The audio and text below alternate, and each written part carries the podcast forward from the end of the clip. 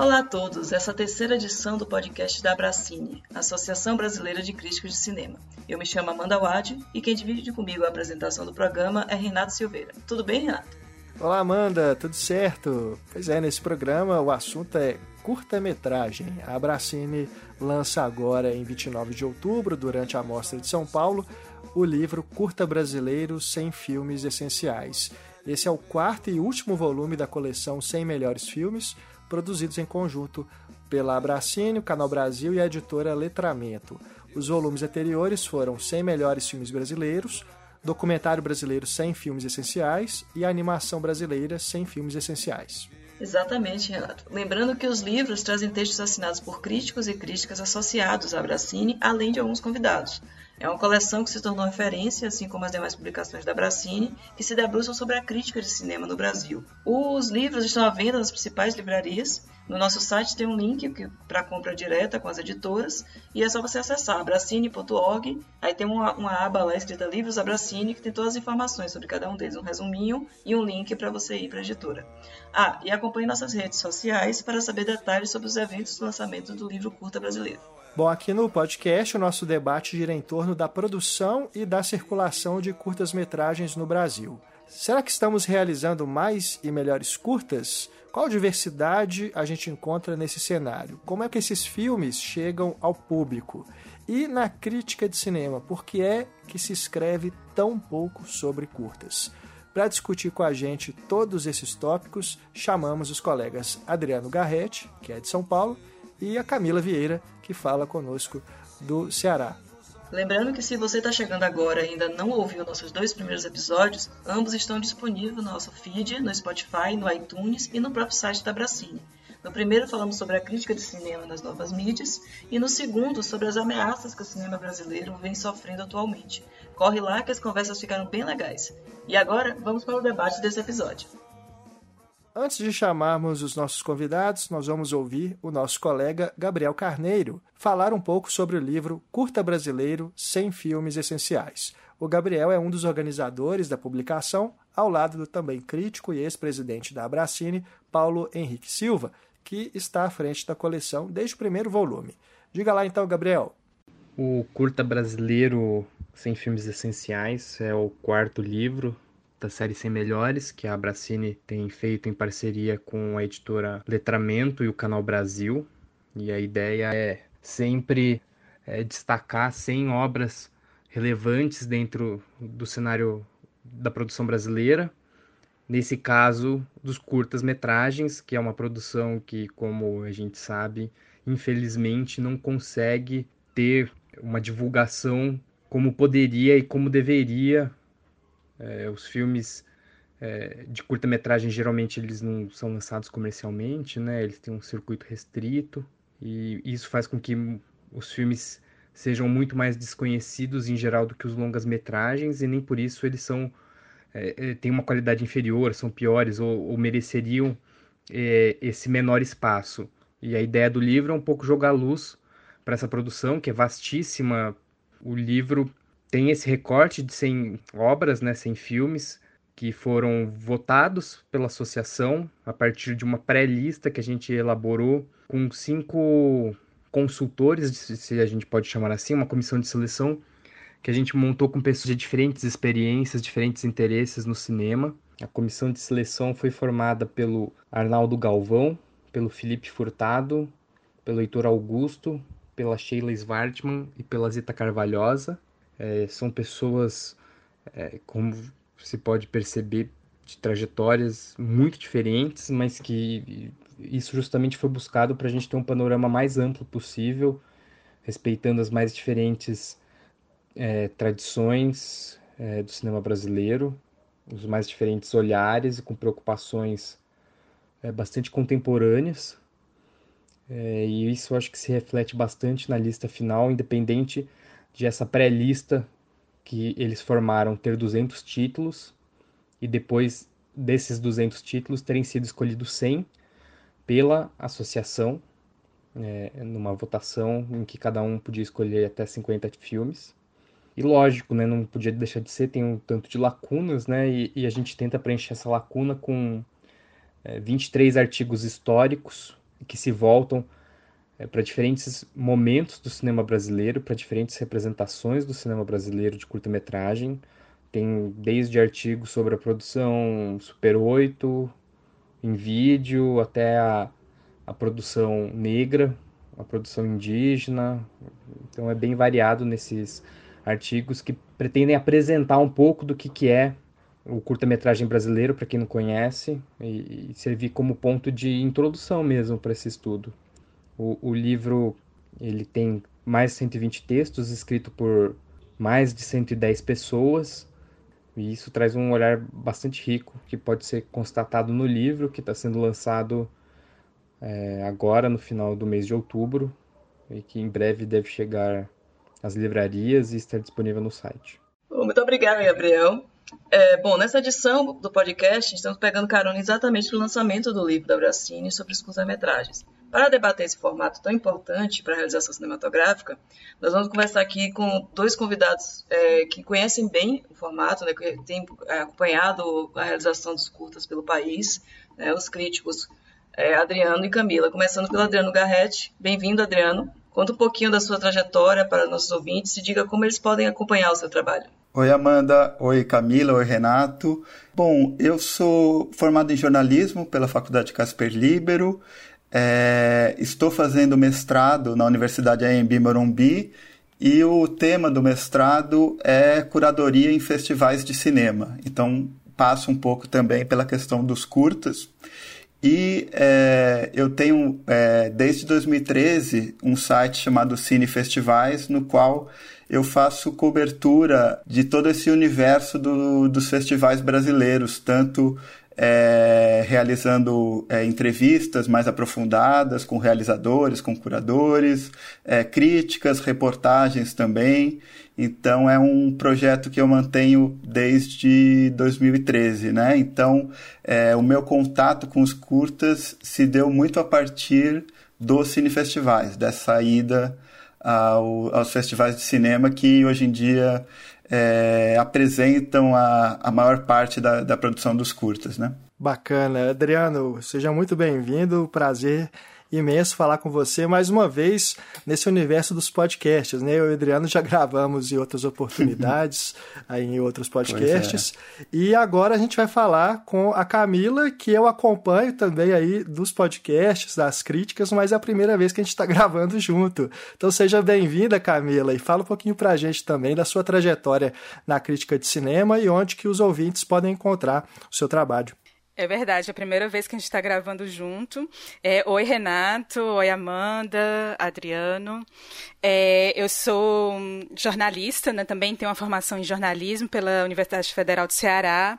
Trabalho com crítica de cinema já há mais de 10 anos e nos últimos três anos eu venho me dedicando a trabalhar com curadoria de alguns festivais é, de cinema aqui no Brasil, é, como a Mostra de Cinema de Tiradentes, a Cineop, é, fazendo mais curadoria de curtas, uh, mas também já fiz curadorias de longas é, na Semana dos Realizadores. Então, venho, nesses últimos três anos, venho me dedicando mais à curadoria do que à crítica de cinema a Camila, que também grava o podcast feito por elas, e que é muito bacana de todo mundo acompanhar. Então, quem não conhece, os links estão todos aí no episódio, né, na descrição desse episódio. Não deixem de conferir lá e acompanhar o trabalho dela também em áudio, né, Camila?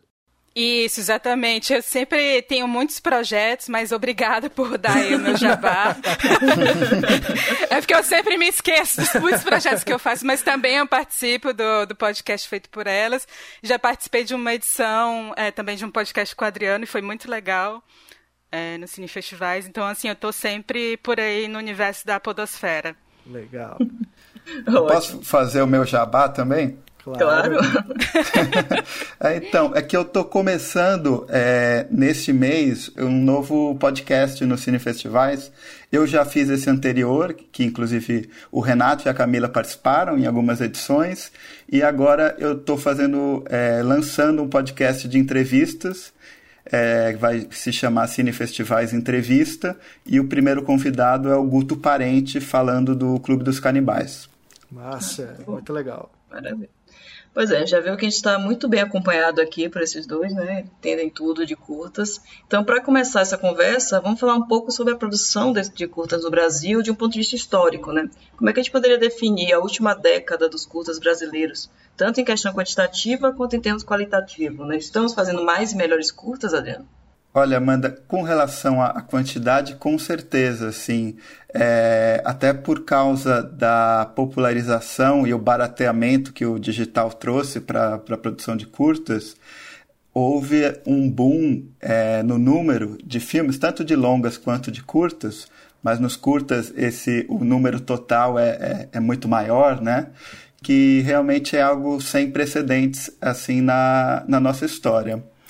Com relação se a gente está fa fazendo melhor em termos qualitativos, é, é uma resposta um, um, tanto delicada, assim, não, não teria um, uma resposta muito taxativa, mas eu acho interessante citar que a produção de, de curtas recente, do ponto de vista técnico, com certeza é uma produção muito, muito melhor. Não, não, não menosprezando curtas passados, mas uhum. é, valorizando é, o fato de que cineastas agora com muito menos recursos podem ter acesso né, a, aos equipamentos, tanto de filmagem quanto de pós-produção. E um, um, um, pequeno dado assim que, que eu acho que, que vale citar para a gente fazer uma comparação. Para mim, assim, o curta brasileiro da história, já antecipando um, algo que, que eu acho que a gente vai falar mais para frente, é o Alma no Olho, dos, do Zósimo Bubu.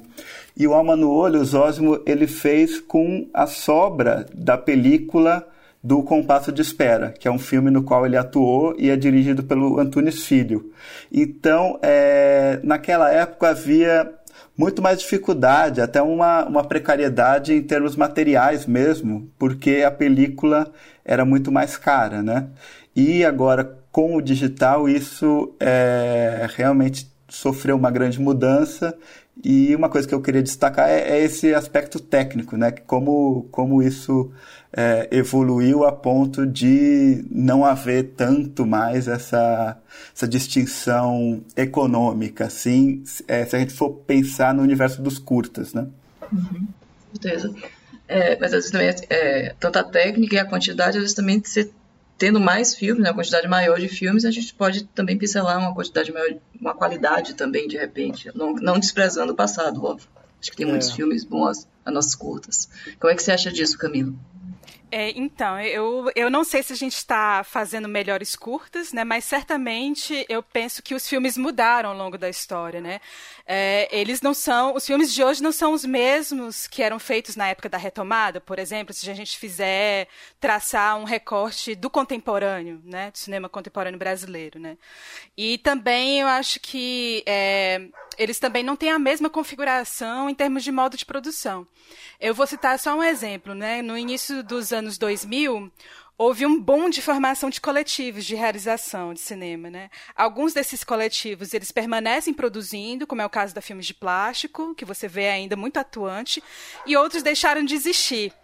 E o que eu penso é que cada vez mais o cinema brasileiro, na expressão do curta-metragem, anda buscando uma relação talvez mais próxima, mais intensa com uma certa materialidade histórica do nosso tempo. Né? Acho que é uma tentativa de, por meio desses filmes, tentar descortinar aquilo que a gente está vivendo, que é o nosso presente, é, principalmente quando o cinema é, brasileiro está se encontrando ameaçado, né, em muitas frentes, né, seja nos cortes de verbas para produção, para concretização de festivais, ou seja, eu acho que é uma preocupação em pensar não só né, a realização desses filmes, mas também como esses filmes circulam.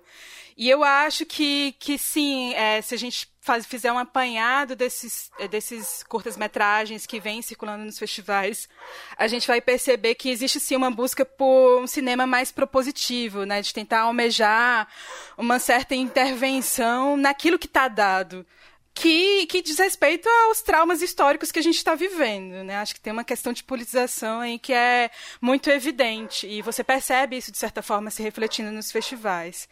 E, claro, a produção também vem aumentando em termos de quantidade.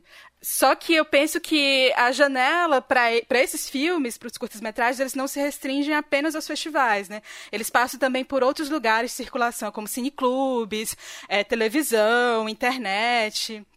E é curioso o Adriano ter falado disso, né, do, do filme do Zósimo, o, o Alma no Olho, que foi feito com sobras de um outro filme, mas a, acredito que naquela época era muito comum. Se você for ver o pátio do Glauber Rocha, também foi feito com sobras é, do, das filmagens do Redenção. Então, assim, era, era muito comum você ver realizadores é, se apropriando desses materiais né, de película para fazer seus próprios filmes. Hoje, isso os instrumentos, né, os equipamentos, eles estão muito mais acessíveis. É, e aí você vê realmente um boom, uma explosão de produção de curta-metragem no Brasil. É, a cada edição de festivais você vê um aumento de, de número de filmes inscritos. E isso é muito bom porque eu acho que acaba refletindo uma certa diversidade do que está sendo produzido em cinema no Brasil. É, com certeza. É, e acho que uma coisa bacana a gente pontuar aqui também é que no passado, além da precariedade técnica, de todas as dificuldades que havia para produzir, para filmar, é, os filmes também sofriam com as é, a falta de oportunidade de conservação, né? Muita coisa se perdeu, muita coisa não foi ainda restaurada, recuperada. E quando a gente vai, por exemplo, na Mostra de Ouro Preto, Cineop, é uma oportunidade de ouro para a gente conhecer muitos curtas do passado que é, a gente não teve oportunidade de ver numa qualidade é, razoável, pelo menos, né? Porque ainda que estejam sendo exibidos ali é, de uma forma que é assistível e audível, ainda se assim a gente vê que ainda tem uma é, dificuldade muito grande de recuperar né, o, o negativo, de recuperar o, o, material que sobrou desses filmes. É, então, realmente, a gente respo tentar responder essa pergunta né, que a gente colocou aqui realmente para fazer essa provocação nesse início de debate é muito difícil, né, porque a gente não teve ainda é, acesso a muito dessa produção é, é, pré retomada né, da época de épocas de décadas anteriores a dos anos 80.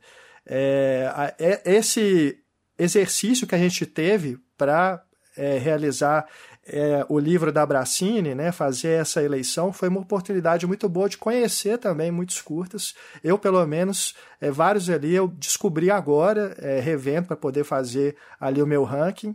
Então, foi uma, uma chance muito boa e acredito que o livro ele vem também com essa função, né, de poder apresentar para muita gente essa produção que está aí no, no, esquecida mesmo, né? Que ficou aí para trás no momento da história que é, a gente não teve muito realmente muito acesso a esses filmes. Com certeza. É, com certeza, né? Tem muita coisa na história que a gente vai perdendo. Mas, assim, falando um pouco da questão do formato do curta, né? A gente entende que muito, muitos cineastas usam o curta como uma primeira janela, como iniciação, como uma experimentação, enquanto tem outros que defendem mais esse, é, a bandeira do, do curta-metragista, que nunca quer fazer longa na vida, tem essa, esses dois lados, né? E também é um momento, é um momento porque a gente pode experimentar um bocado, né? Tem gente que prefere porque no curto você pode experimentar mais com o tempo, né? Então, assim, pensando um pouco nesse, nesse formato, nessa ideia na estética e, técnica, como é que podemos avaliar a inventividade dos curtas brasileiros em relação a essas diferentes, né, diferentes formatos? Né? Tem narrativas, questões estéticas muito variadas, o que, é que vocês têm visto, somente você, Camila, pode começar com você, nessas, nessas curadorias né, que você tem feito em festivais? Você acha que está uma, uma variedade muito grande de, nesses curtas? Sim, bastante. É, mas antes eu queria dizer que eu me distancio um pouco dessa associação do lugar do curta-metragem como formação de início de carreira de realizador. Uhum. Eu acredito sim no curta-metragem como um formato expressivo que tem as suas singularidades próprias.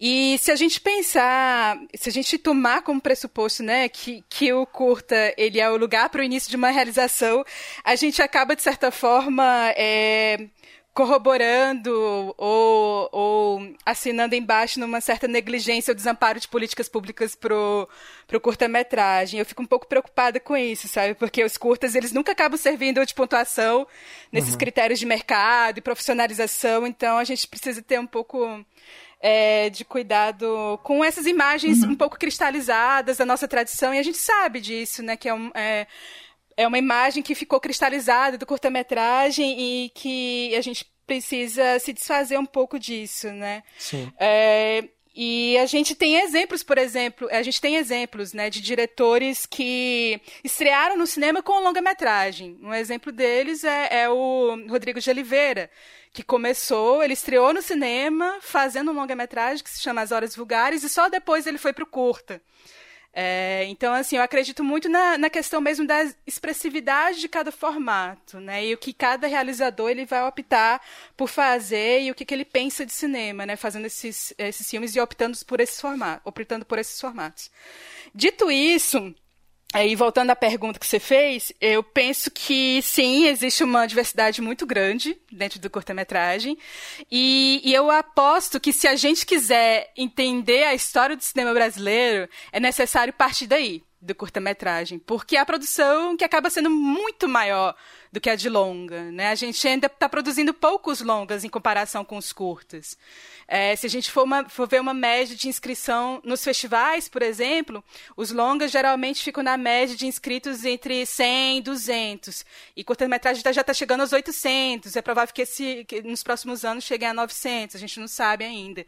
Então, é um universo muito grande e que reflete, sim, uma diversidade de modos de produção, de estéticas diferenciadas. E mais ainda, eu diria que o curta-metragem ele consegue se capilarizar em outros lugares do país em que a gente nem imagina que existe cinema. Uhum. Isso que eu acho mais interessante, né? Então, esse mapeamento, eu, eu acho que ainda precisa ser feito porque eu percebo que tanto a crítica quanto a academia que se debruçam sobre cinema brasileiro ainda não conseguiram entender e se dar conta da importância do curta-metragem. Eu, por exemplo, eu fiz é, um doutorado, a minha pesquisa de doutorado, terminei um doutorado há uns dois anos, e minha pesquisa de doutorado foi sobre cinema brasileiro. Eu fiz um recorte de filmes contemporâneos e coloquei para analisar dois curtas-metragens, e isso causou um impasse é, dentro da, da pesquisa, com a banca, que, que me questionaram por que, eu escolhi curtas-metragens. E eu disse, mas por que não escolher curtas-metragens? Né? Porque eu acho que tem essa visão mesmo de um certo privilégio do olhar que é para o longa-metragem que a gente precisa mudar um pouco isso. Eu queria fazer um adendo que, que um exemplo muito próximo até. É, a minha orientadora no, no, mestrado, ela organizou um livro é, recentemente muito bacana, que é a nova história do cinema brasileiro, é um, um, um, livro com dois volumes, muito rico, com uma série de artigos perpassando toda a história do cinema brasileiro. E teve, teve um momento que a gente estava conversando e ela meio que se deu conta, ah, deveria ter um, um capítulo de curtas, né? Então, é, é, uma, é uma discussão que realmente, muitas vezes até por osmose, assim, por, por uma certa por um certo automatismo, é, a gente acaba não olhando tanto para os curtas, né? E essa negligência que a da qual a Camila falou vale tanto, eu acho, é, com relação à academia e também pode valer com relação a, a alguns festivais ou até mesmo a reflexão sobre a própria crítica, né? Que a gente uhum. vai fazer um pouco mais para frente. Não, com certeza. Acho que é importante a gente, perceber, é, a gente marcar realmente assim, a, a, que o curta não é um, uma porta de entrada simplesmente até o ponto E, isso que tem muita gente, que, muito curtametristas que defendem isso, é o formato que eles gostam, que eles querem fazer.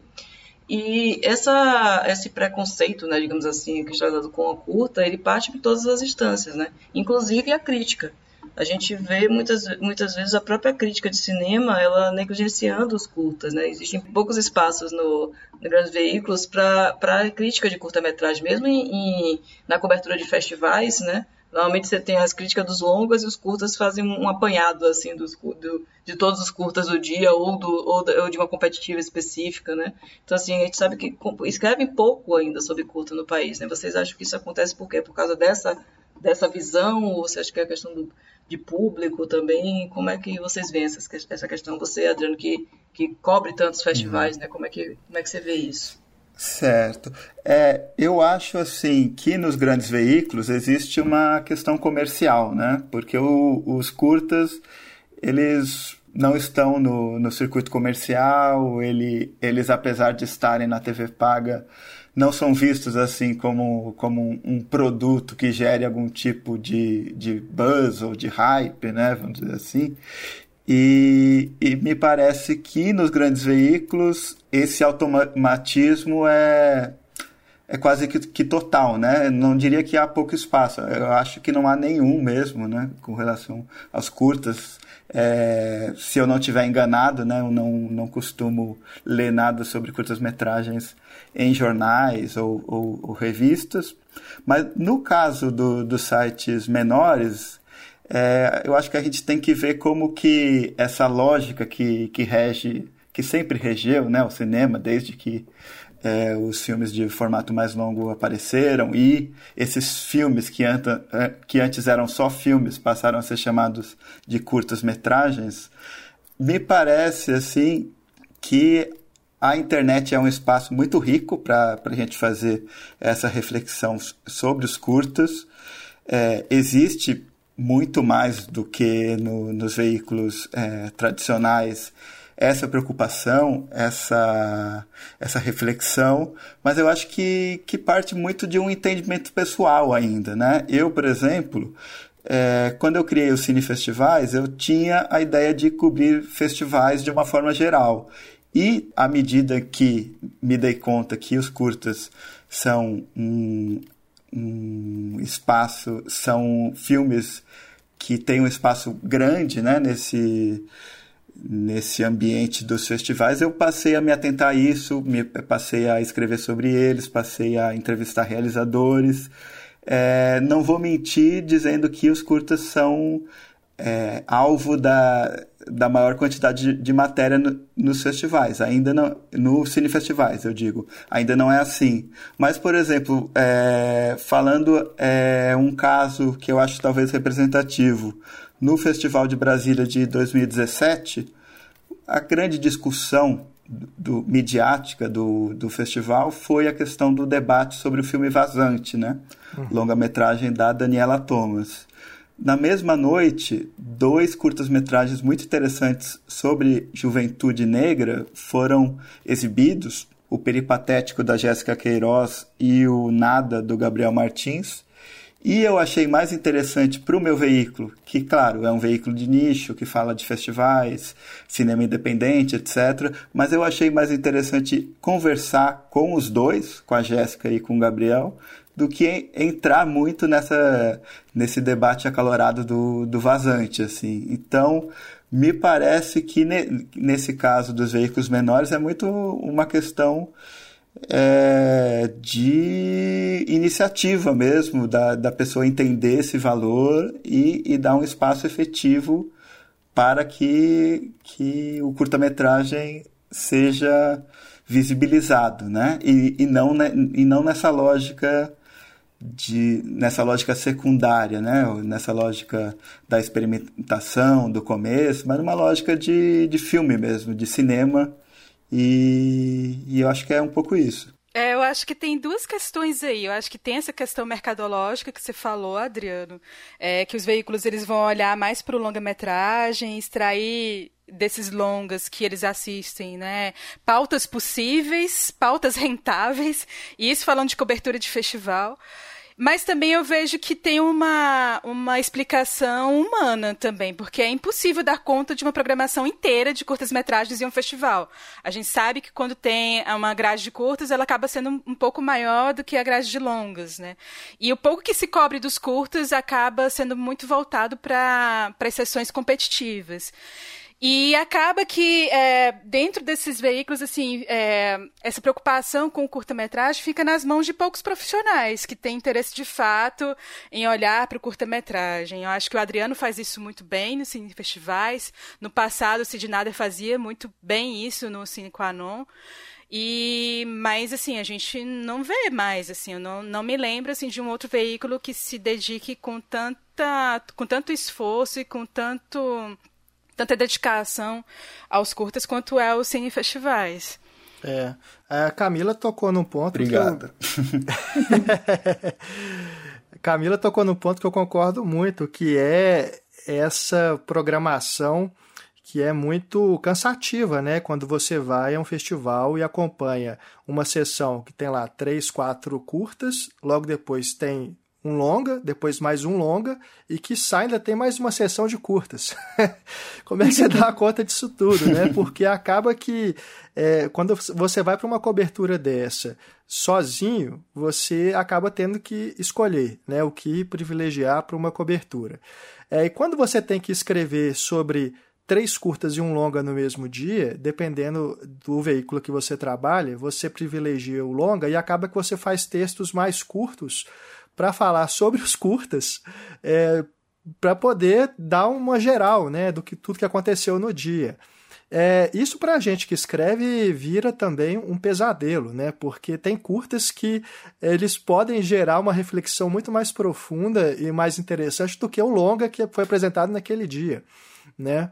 É, concordo demais com o que o Adriano disse também. É, acho que vem de uma iniciativa mesmo de quem está cobrindo e quem tem essa autonomia no seu veículo.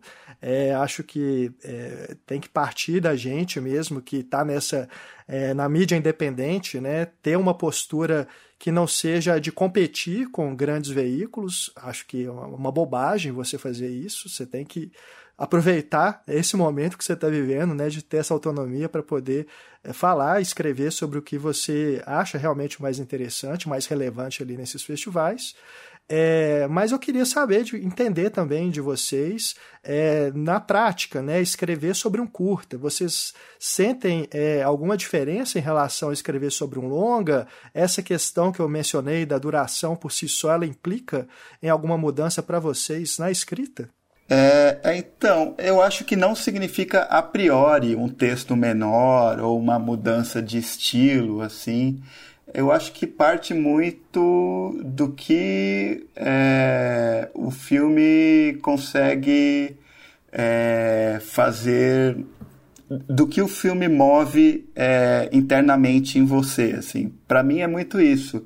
Tem é, tem curtas é, em alguns festivais que eu saio com muita vontade de, de escrever sobre. E eu acho que que essa diferenciação é, entre curtas e longas, para mim, não faz tanto sentido quando é, com relação a esse desejo. Assim, eu acho que filmes podem te, te mover é, a, a, a, escrever é, de determinadas maneiras. assim.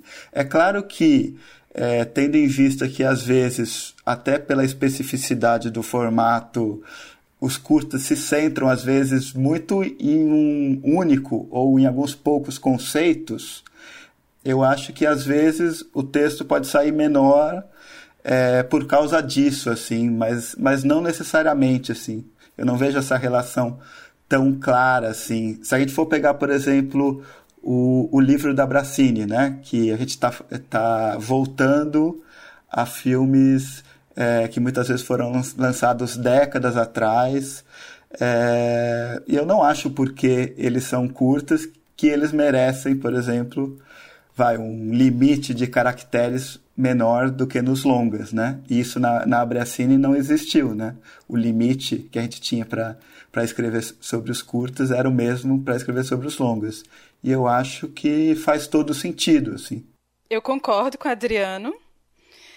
Eu também não vejo diferença de tratamento é, quando a gente escreve uma crítica de cinema, fazer uma diferença de tratamento entre curta e longa. Assim, realmente é aquilo que os filmes eles estão te mobilizando para escrever. É, já escrevi textos de longa-metragem em que os textos eram pequenos, porque aqueles, é, um filme em longa-metragem não me suscitou é, alguma questão que fizesse prolongar tanto no texto, como já escrevi textos sobre curtas-metragens em que o texto era bem maior do que alguns longas que eu, que eu escrevi ou me debrucei para escrever crítica.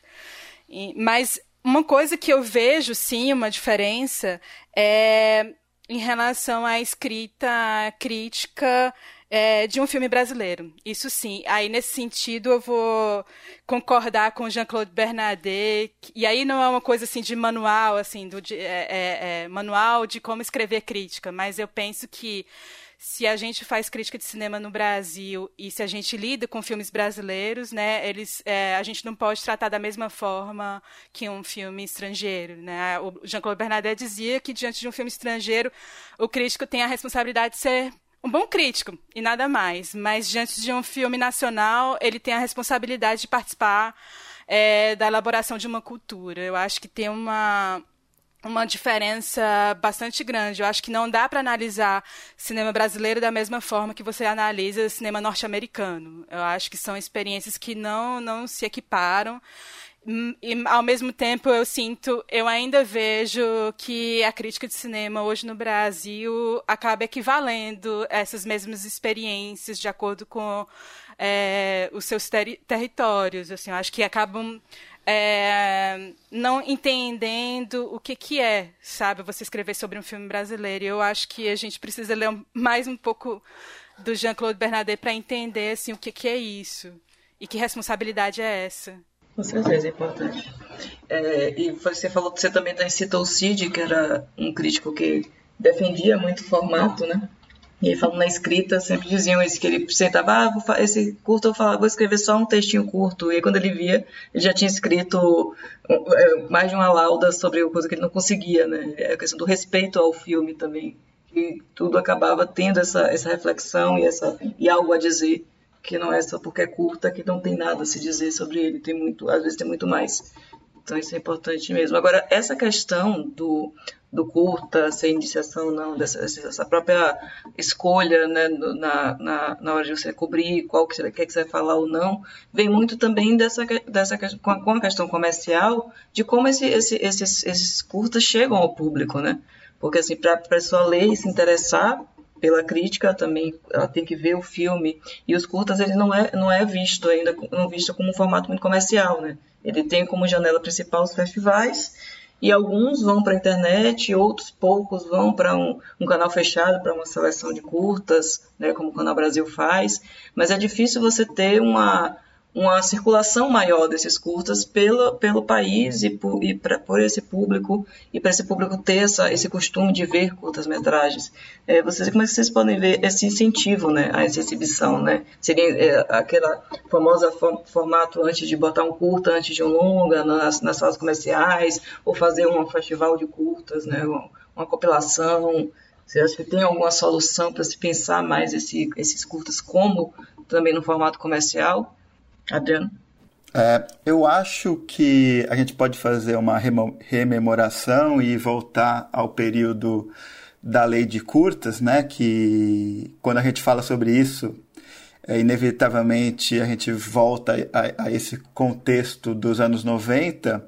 É, a lei de curtas foi, foi uma lei que perdurou de 75 até mais ou menos 91, né? Era, era uma lei que é, estabelecia a obrigatoriedade da exibição de um, de um curta nacional antes de um longa-metragem estrangeiro em sessões comerciais.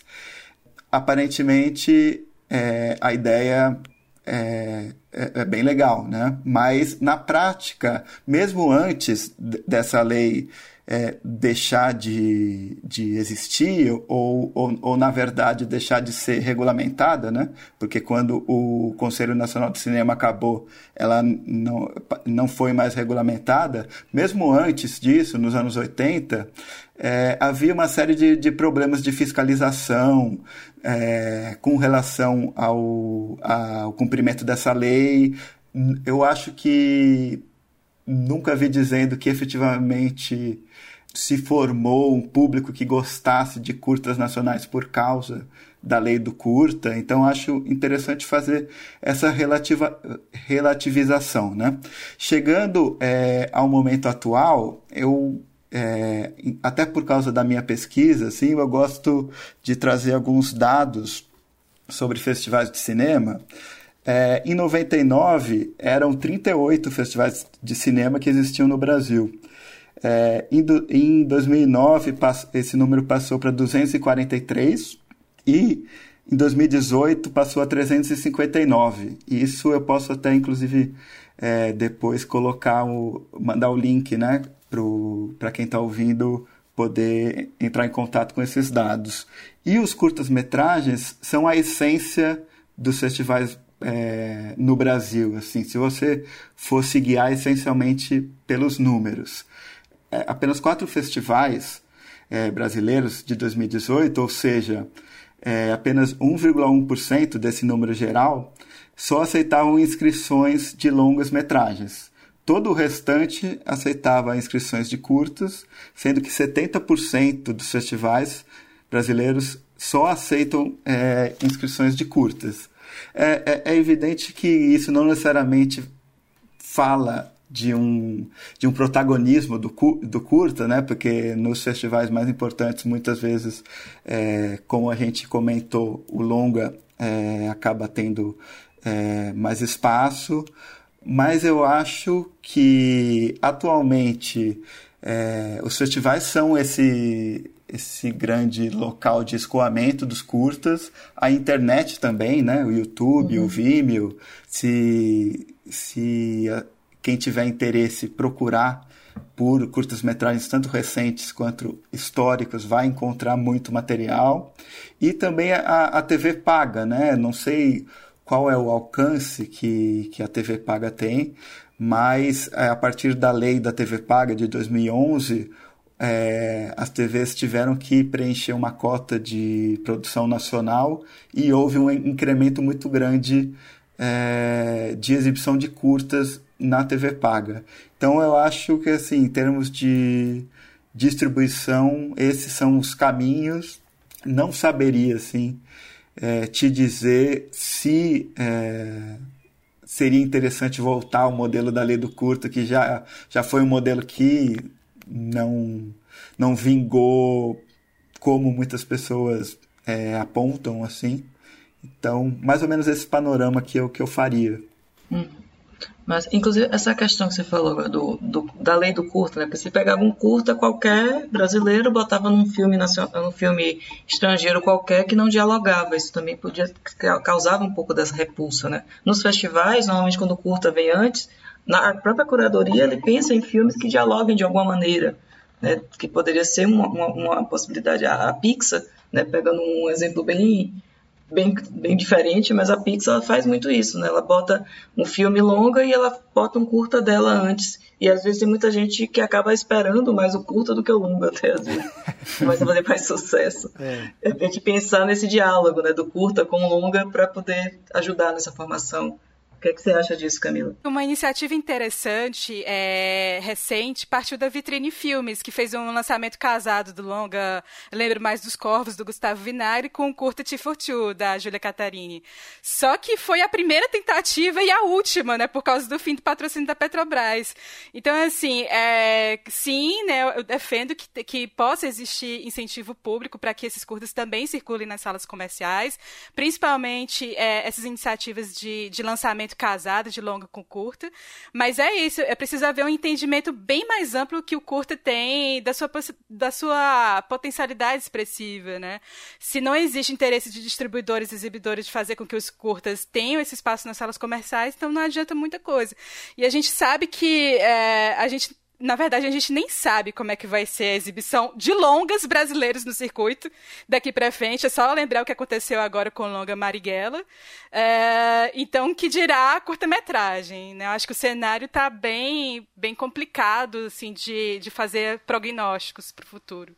Eu tenho um interesse bem grande por essa área da, da curadoria e eu acho que, é, com relação aos curtas, há uma particularidade específica com relação à programação, no sentido que eles são exibidos numa mesma sessão, né? É, e aí, como a Amanda falou disso, de que às vezes é, nos anos 80, é, lá atrás, eles não, não havia esse cuidado de programação efetivamente do, do curta casar com, com o longa, era mais uma questão de, de obedecer à lei. Eu queria que você é, falasse um pouco dessa sua experiência com Tiradentes é, no que tange à programação dos filmes, o quanto que, que é possível potencializá-los a partir de uma determinada ordem ou, pelo contrário, é, minar alguns filmes a partir dessa programação. Então, a experiência que, que eu tive, que eu estou tendo, né, em Tiradentes, na Mostra Cinema de Tiradentes, é, ela é bastante diferente de uma boa parte dos festivais. A gente vê que alguns festivais mais tradicionais fazem essas sessões casadas de curta com longa. Não é o caso de Tiradentes, né? A gente tem equipes separadas, equipe de longas e equipe de curtas, e, e nós, da equipe de curtas, a gente dedica uma atenção especial porque a gente acredita que o curta-metragem ele tem um espaço, sim, relevante dentro da programação, tanto é que é, os curtas-metragens que estão na mostra competitiva, que é a mostra Foco, eles, é, eles acabam compondo sessões em horários nobres né, do festival. Então, assim, realmente é. a gente tem essa preocupação de, de dar uma significativa importância para os curtas-metragens e não só deixar eles, a sessão desses curtas, em, em horários paralelos, às duas da tarde, quando é, boa parte das pessoas não é, geralmente estão os jornalistas e os críticos estão é, escrevendo seus textos ainda à tarde no início da tarde não acompanham essa programação. Então a gente também temos, claro, né, curtas à tarde, mas também temos esses curtas em horário nobre para justamente respeitar e entender que o curta também tem o seu espaço dentro do festival. E sobre a montagem da, das sessões, né, é, quais são os filmes que vão primeiro, quais que vão depois, isso também é um cuidado que a gente tem muito, a gente pensa muito, a gente conversa, nós somos geralmente três, né, na equipe de curadoria de curtas, e, e, e claro, assim, é, é um processo é, bastante intenso, de conversa uh, e também de entender é, como um filme ele dialoga com o outro e, e, de que maneira isso vai estar junto na sessão, né? É, é um trabalho de montagem. E isso, às vezes, vai ficar muito mais evidente quando os filmes estão sendo exibidos lá durante o festival. É, porque durante é, a montagem da nossa programação, a gente faz mais apostas. São, é, são é, uma montagem de uma grade que se dá muito mais por intuições do que por certezas. E a gente só vai ter uma concretude de fato disso quando esses filmes vão ressoar na tela.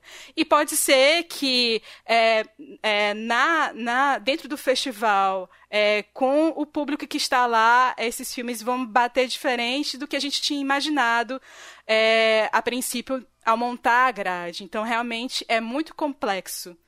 Com certeza. É, pegando carona aqui um pouquinho no que a Camila disse antes, é, essa iniciativa da Vitrine Filmes, ela foi muito legal mesmo, até porque ela inverteu a ordem, né? O T-42 ele foi exibido depois do Lembro Mais dos Corvos, por uma questão até narrativa, né? Do longa com o curta, né? Já que no filme do Gustavo Vinagre, a Júlia Catarini está falando sobre o desejo dela de se tornar uma cineasta, né? Então, logo depois, a gente vê o curta que foi o primeiro que ela dirigiu. Isso foi bem interessante. É, e, se, se eu não me engano, a Semana dos Realizadores também é, exibiu os curtas nessa ordem.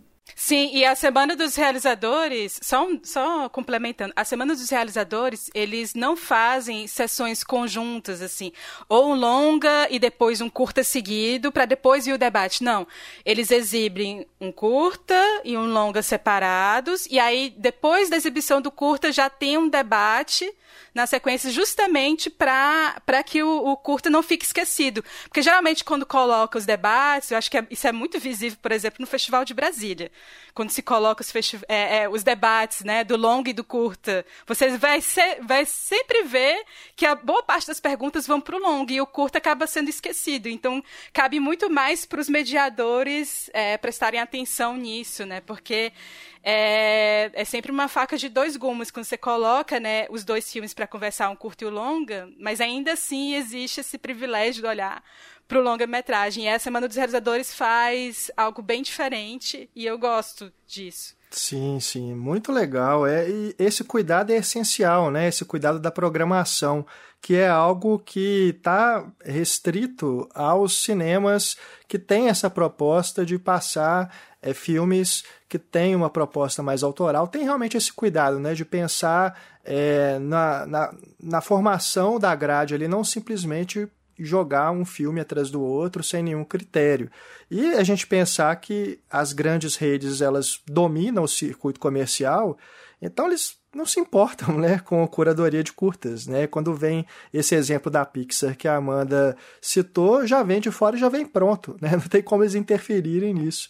É, então a gente, infelizmente, pensar que isso possa acontecer um dia num Cinemark, no UCI, ou o que seja, é algo assim, eu, utópico, eu diria. Né? A gente tem que se concentrar mesmo, quando vai discutir isso, num cinema como, por exemplo, aqui em Belo Horizonte, citando um exemplo bem local, o Cine 104, que promove é, sessões de curtas né, num dia da semana. Né, e tem ali um cuidado na escolha para poder um, um, filme dialogar com outro, seja dentro de uma proposta narrativa, dentro de uma proposta temática ou até mesmo regional. E falando justamente nisso, puxando para o nosso próximo tópico aqui, que é essa regionalização, né, os locais, os estados que produzem é, curtas-metragens, longas também, claro, mas é, já que o nosso assunto aqui é o, é o curta, é, queria saber da Camila e do Adriano se eles observam que há tendências mais evidentes a partir dos locais onde os curtas são produzidos. É, as escolas de cinema que existem, por exemplo, é, em Goiás, no Sul, é, no Rio de Janeiro, no Nordeste, a gente percebe que vindo aí desses locais tem uma identidade próprios curtas ou é, as propostas estão mais misturadas, uma dialoga com a outra, uma interfere, se influencia uma na outra? Olha, é, eu não consigo ver isso muito claramente em nenhum lugar, exceto na Universidade Federal do Recôncavo da Bahia.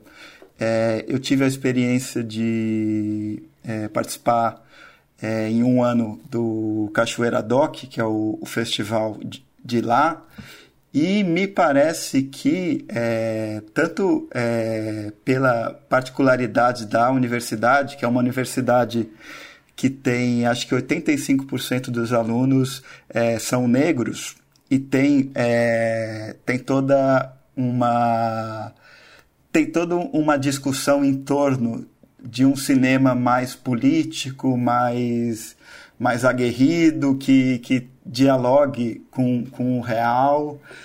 Pelo que eu já vi, assim, é claro que, que a Camila, por participar de curadorias, ela tem um material muito mais amplo né, para fazer essas relações do que eu tenho mas, mas eu vejo assim uma, uma particularidade é, nesse, nesse aspecto mais político, é, tanto, tanto tematicamente quanto na produção de imagens mesmo, na Universidade Federal do Recôncavo da Bahia. Eu posso citar aqui alguns filmes, o Fervendo, da Camila Gregório, tem o, o Arco do Medo, do Juan Rodrigues, é, alguns filmes, o Admin Admin, que é, foi feito por um coletivo é, chamado é, Feito a Facão.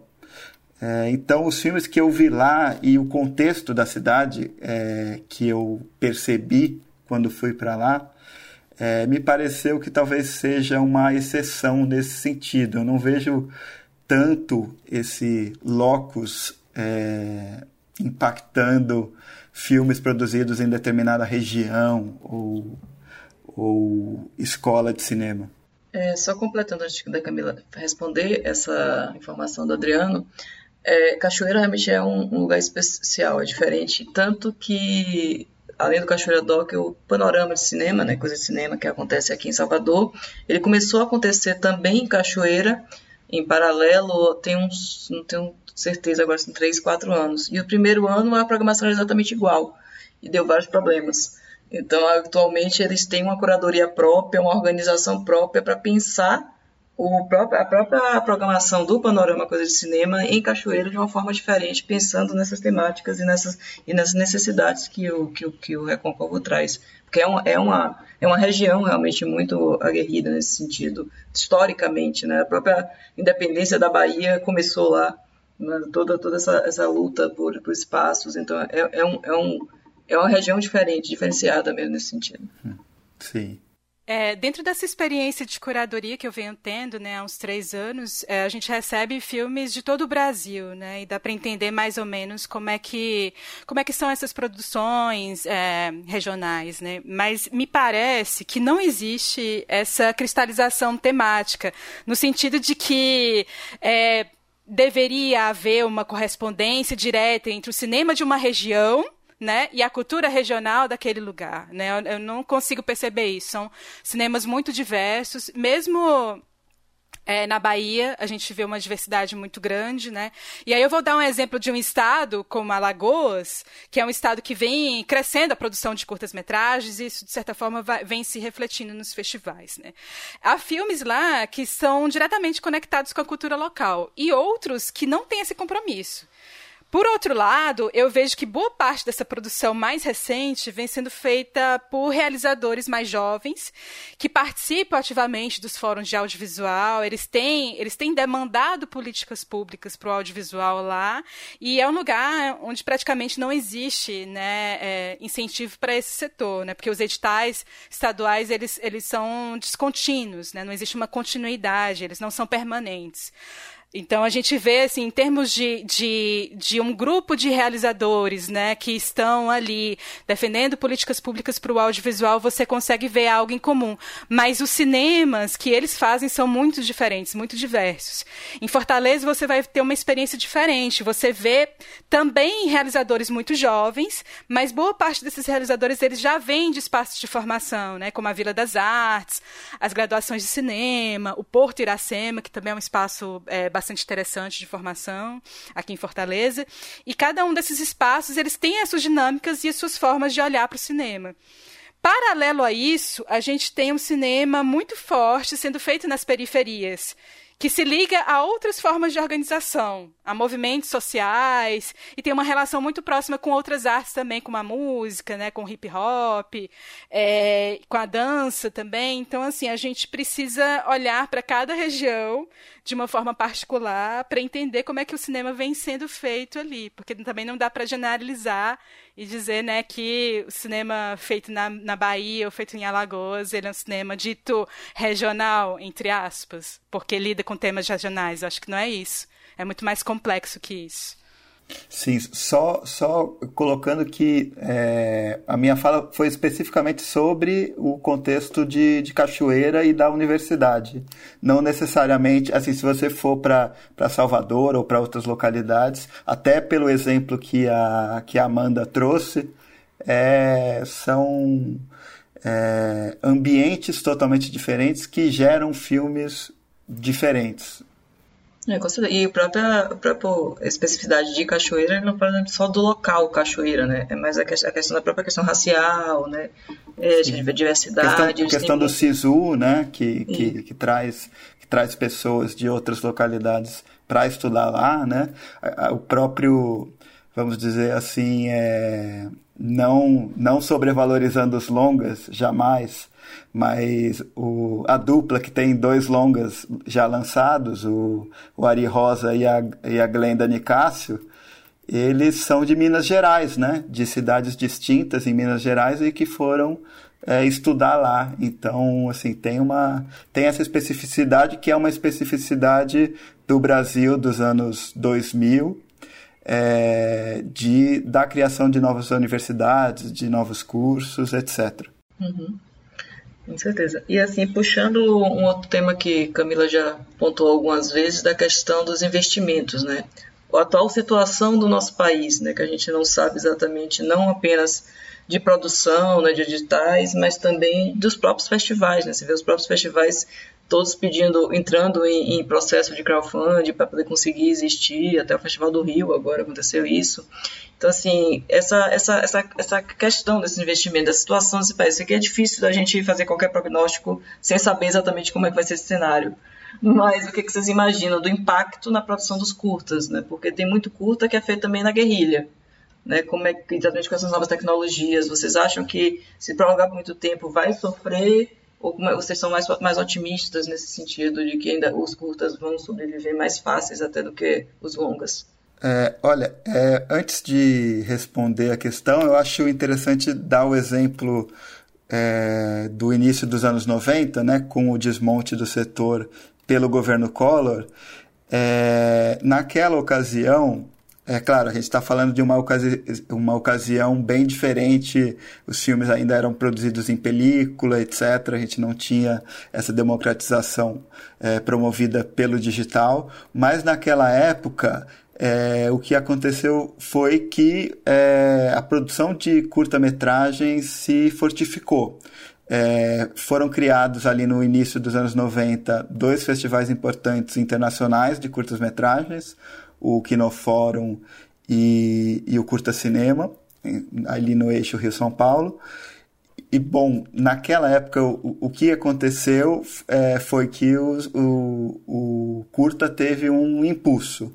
É, nos dias de hoje, tendo clara, claras essas distinções é, entre os contextos diferentes, eu acho que a produção de curtas tem muito mais respaldo, assim, tanto tecnológico quanto econômico, é, quanto de corpo é, de formação mesmo, se a gente for pensar o, o, quantas pessoas se formaram em cursos de universidade e cursos livres no, nos últimos tempos, é, que para mim essa, essa produção de curtas especificamente tende a se manter grande é, nos próximos anos. E você, Camila? É, eu também tenho essa esperança que o Adriano está tendo. Eu acho que não vai ser preciso uma nova retomada do cinema brasileiro. Acho que não é por aí, né? Acho que o contexto histórico é totalmente outro. É, eu, eu sinto, sim, assim, que dentro do audiovisual, né, é, esses danos, eles já estão sendo concretizados esse ano, até porque os próprios editais estaduais, eles estão sendo sufocados porque eles, eles funcionam, né, com parcerias é, com o governo federal, e se acorte no fundo setorial de audiovisual, isso, claro, né, vai afetar também as políticas públicas estatais. É, então, assim, a gente percebe que no cenário mais geral, é, esse ano está sendo bem difícil, mas, e próximo ano tende a ser pior. Mas eu quero acreditar que haverá, assim, um levante aí, pelo menos na produção de curtas-metragens, é, mas sinto também que isso vai demandar uma organização coletiva maior entre os realizadores, para que isso de fato aconteça e que a gente não viva um momento trevoso aí no audiovisual. Acredito que vai depender muito dessa organização entre os produtores, os realizadores, para que a coisa de fato aconteça. E a gente tem né, assim, uma popularização mesmo do acesso aos equipamentos, né, para que a gente aconteça. É totalmente diferente do que era o contexto do que foi é, antes da, da retomada. Nossa, demais. A gente fica na torcida e renovar sempre essas esperanças, né? Porque a gente quer ver o nosso cinema sempre mais forte. É, gente, o papo tá assim excelente, dá vontade de continuar conversando sempre, né, sobre cinema, assim, entre amigos. Aqui a gente que é crítico e tá nessa luta diariamente, mas a gente tem que caminhar aqui para o final do nosso podcast.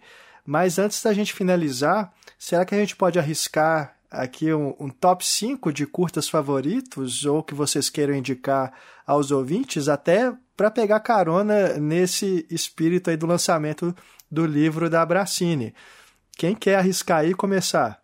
Ou eu acho um pouco difícil fazer o top 5 de filmes favoritos da vida. Sempre tem vários dilemas fazendo essas listas, mas eu gosto de listas e eu vou fazer assim um top 5 de filmes interessantes que me marcaram nesses últimos anos aí de tanto de crítica quanto de trabalho de curadoria. É, eu gosto muito do Noir Blue da Ana Pi, Estado Itinerante da Ana Carolina Soares, Boca de Loba da Bárbara Cabeça, é, Deus do Vinícius Silva e terminando com Mamato do Marcos Curvelo. Massa. Certo. Eu, eu, eu vou é, pedir licença a vocês para dar uma trapaceada, porque eu fiz dois top 5. dois top 5, pode ser? Claro. Uau, é, pode! então, eu fiz um, top 5 é, histórico de curtas brasileiros, até pegando a ordem que eu mandei para o ranking do livro da Bracini. é, a ordem seria mais ou menos essa: O Alma no Olho, do Zósimo Bubu, Super Outro, do Edgar Navarro, A Entrevista, da Helena Souber, Z0, do Oswaldo Candeias e Blá Blá Blá, do André Tonati. É, e aí, pegando curtas mais recentes, é, é, vindo aí de 2010 para cá, é, assim, pensando na, na lista para Bracini, só teve um filme que eu, que eu é, coloquei categoricamente entre os melhores brasileiros de todos os tempos, que foi produzido muito recentemente. Esse filme é o Fantasmas, do André Novaes Oliveira, que eu acho fantástico. É, e aí os outros filmes dessa lista de filmes mais recentes, o Cabela, da Yasmin Tainá, A Outra Margem, da Natália Tereza, o Estado Itinerante também, da Ana Carolina Soares, e o Na Missão com Cadu, do Ayano Benfica, Cadu Freitas e Pedro Maia de Brito. Nossa, excelentes indicações, né? Muito boa, muito boas listas, né? Tanto da Camila quanto as duas do Adriano. É, eu, bom, eu separei aqui alguns que é, eu coloquei também na ordem que eu mandei para o meu ranking para o livro da Bracini. É, e vou coincidir aqui com alguns que já foram citados. É, em primeiro lugar, coloquei Ilha das Flores, que é realmente um curta que me marcou muito desde a primeira vez que eu vi. E cada vez que eu é, revi, eu também encontrei muita substância nele ainda. E já que a gente estava falando antes sobre escrever, né, sobre curtas e escrever sobre longas, se há alguma diferença, é, para fazer podcast, eu também faço aqui uma defesa de podcast sobre curtas, porque quando eu trabalhava no Cinema em Cena, a gente fez um podcast só sobre o Ilha das Flores e teve uma duração semelhante à dos podcasts que a gente fazia sobre longas metragens, né? Para vocês verem como que um filme, é, independente da sua duração, tendo ali a sua substância, o que ser, que ser discutido, né? Ele rende um bom papo também aqui para os podcasts. É, Alma no Olho, também um filme né, impactante que eu tive o contato com ele na tela grande, lá na Cineop, é, pela primeira vez, e puxa vida, né? Que filme incrível. É o Blá Blá Blá do Tonati, também que o Adriano já citou. Vou fazer aqui um jabá pro curta sobre o qual eu escrevi no livro, que é o Vereda Tropical, do Joaquim Pedro de Andrade, que um filme que eu amo também, e foi uma é, grande satisfação escrever sobre ele, né? Quando o Paulo e o Gabriel é, propuseram para mim, eu fiquei super feliz. E para fechar aqui, eu vou é, citar O Duplo, da Juliana Rojas, para pegar um exemplo aí de um cinema de gênero que me agrada muito e é um filme que eu acho enigmático, que tem toda ali uma construção muito interessante de mistério e que é um representante aí desse cinema é, mais contemporâneo, mais próximo é, aqui do desse momento que a gente está fazendo essa gravação, né? Mas uma menção honrosa, você, Adriano e a Camila também já fizeram essa menção, que é o Estado Itinerante, né, feito aqui em Minas, aqui em Belo Horizonte, que ainda, além de ser um filme incrível da Ana Carolina Soares, ainda tem para mim assim essa relação é, local, né, de reconhecer ali a cidade na tela de cinema, vários locais ali. Então, um filme também que eu adoro demais e é isso. É, bom, é, já ficava repetitivo algumas coisas, né? Eu, Ida das Flores, inclusive, além de, estar no ranking, ele os alunos já não aguentam mais eu passar. Porque eu acho, eu acho que é um filme. Quando eu volto lá, ah, de novo não. Porque eu acho que é um filme que sempre que você. Por mais que, que você veja, sempre tem alguma coisa interessante para reolhar. É. Então eu colocaria ele. É, eu colocaria também o, o Estado Itinerante da Ana Carolina, eu também gosto muito do, do filme. É... Unânime, hein? É, é. Foi unânime. Na, aqui no podcast ele ficou em primeiro lugar. Com certeza. Oh. Eu, a, o Super Outro, vou colocar o cartão vermelho da Laís Bodansky, que foi o filme que eu falei, sobre, escrevi sobre ele no, no, no livro. E eu queria botar um também que eu gosto muito, já que você pegou o cinema de horror, é que é a Mão que Afaga, hum. da Gabriela Amaral Almeida. Eu acho que é um filme que ela consegue construir bem esse suspense, essa, esse, esse estranhamento e, esse, e, essa tentativa de encontrar e não encontrar uma pessoa. É um filme que eu gosto muito. E eu queria citar também. Massa. E, e Adriano e Camila, sobre quais filmes que vocês escreveram no livro? Ah, eu escrevi sobre o Partido Alto, do Leon Hirschman, que é um filme que eu gosto muito e, e foi um prazer rever ele, é, encontrar novas camadas no filme. Eu acho é, um grande filme, é um filme que foi feito entre. Foi filmado em 76 e, e lançado em 1982 teve a colaboração do, do Paulinho da Viola, né? E, e, trabalha com esse universo do, do samba de partido alto mais detidamente ali no contexto da Portela. Então é um filme que eu recomendo. Eu escrevi sobre o Kiri, O Início do Caos, que é um curta da Deborah Waldman. Uh, é um curta de São Paulo. E eu fiz uma comparação com Boca de Loba, que eu coloquei nesse, nesse, meu top 5, porque eu acredito que os filmes eles se assemelham em alguns aspectos, em alguns elementos, e existe uma distância entre eles de 20 anos. Então eu faço esse texto comparativo para pensar o que, que foi o Kiri uh, ali nos anos 90. Muito legal, pô.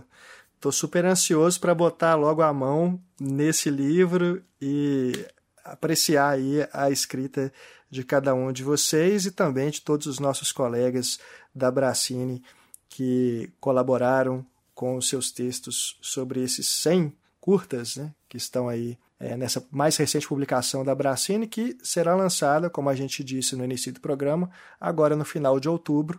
Então, em breve, todos vocês que estão nos ouvindo também poderão ter acesso a ele. Com certeza. E os podcasts também, vocês podem ouvir os outros podcasts que a gente já fez, esse é o terceiro que a gente está fazendo da Abracine.